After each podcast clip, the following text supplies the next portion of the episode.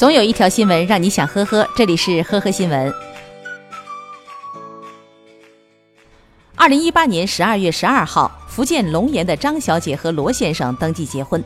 今年正月，张小姐母亲上门认亲时，意外发现亲家母竟然是自己多年不见的同胞姐妹，两位新人则是表兄妹的关系。张小姐和罗先生知道真相后欲哭无泪。婚姻法禁止近亲结婚，他们只能请求法院判决婚姻关系无效。近日，当地法院作出判决，张小姐和罗先生婚姻关系无效。近日，浙江温州泰顺县检察院对一个诈骗案犯罪嫌疑人潘某依法提起公诉。今年七十岁的潘某在医院病房认识了八十五岁的舒某。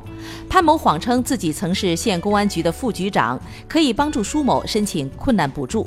随后以补助款、手续费、当选法院副院长要请客等借口，先后七次共骗走舒某六千九百二十元，还有香烟、红酒、番鸭、地瓜粉等物品，价值三百五十三元。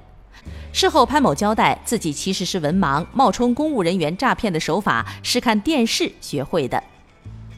日前，在上海的一家店铺里，一名穿着蓝底白点外套的男子偷了一部手机；而在几天前，另一家商铺内，这名嫌疑人穿着同样的衣服，实施了同样的盗窃。凭借这件衣服，警方抓捕了嫌疑男子。男子说，之前自己偷窃成功后没有被发现，觉得是这件衣服给自己带来了好运。于是就一直穿着这件幸运衣作案，没想到最终自己还是因为衣服被抓了。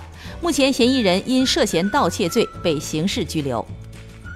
近日，浙江杭州街头发生了一桩离奇的抢劫案。耿大姐在路边卖两元一根的烤肠，三月二十六号晚上八点多，被一个买烤肠的小伙子抢了手机。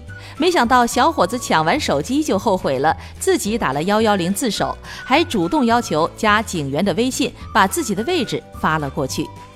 警察审讯完小伙子以后，告诉耿大姐，事发当时小伙子身上只有一块钱，买一根烤肠还差一块钱，然后就动了抢手机的念头。耿大姐听完，惊讶的不敢相信，叹了一口气说：“想吃烤肠，我可以给呀，何苦抢手机呢？”江苏徐州的男子窦某曾有多次盗窃前科。二零一八年八月被刑满释放以后，他购买了刑法、刑诉法、侦查学、辩护知识等方面的书籍，竟然自学起了法律，试图逃避法律制裁。没想到作案六起以后，他便落入了法网，而且桩桩件件都有证据。目前，窦某已经被警方依法刑事拘留。感谢收听今天的呵呵新闻，明天再见。本节目由喜马拉雅和封面新闻联合播出。